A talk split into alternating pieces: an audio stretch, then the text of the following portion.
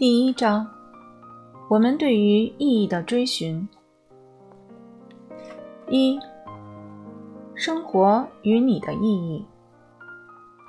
世界是丰富多彩的，对于每个人而言，世界从来不是客观的。我们感知到的事物，从来不是事物原本的样子，带着我们的经验、认知去感知事物。得到的是经过我们的思维处理后的事物。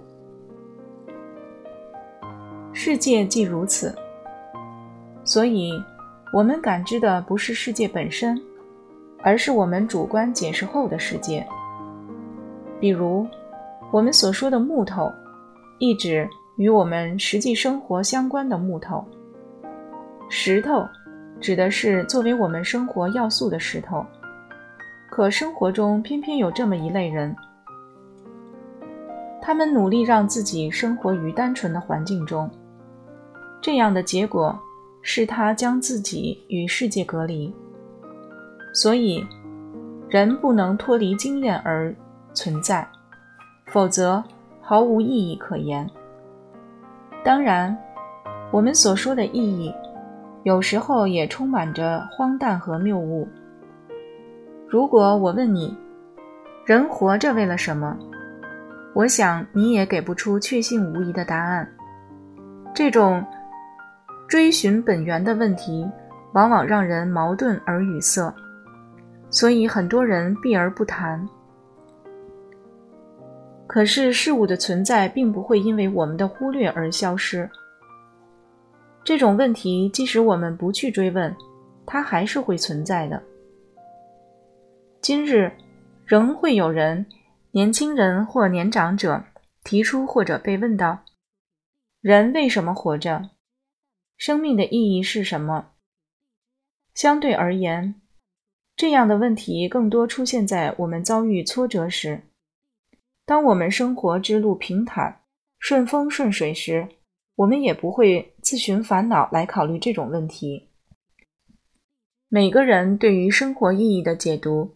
在其生活行为上都或多或少有所映射，所以，我们研究一个人的行为，包括姿势、态度、动作、表情、喜好、抱负、习惯以及性格特征等，在一定程度上可以捕捉到他对人生意义的解读。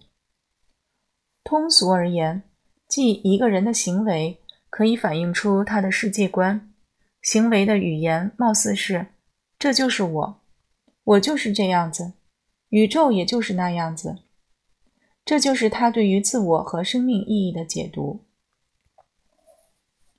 每个人对于生命的意义都有着不同的理解，我们无法判评判到底谁说的才是绝对正确的。但凡对于生命意义的解读相对有理。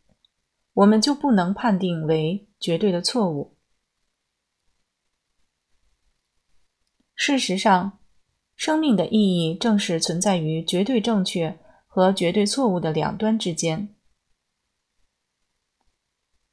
这其中包含着每个人对于生命意义的理解。我们可以确定的是，这一区间上的哪些点更为正确，哪些点相对糟糕。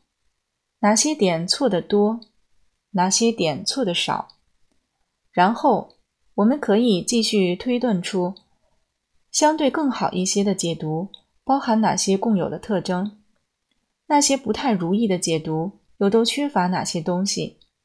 在此基础上，我们得出的普遍标准将有助于探寻人类问题的真实。我们必须要牢记。真实是对人类的真实，对于人类目的的真实。除此之外，毫无真实可言。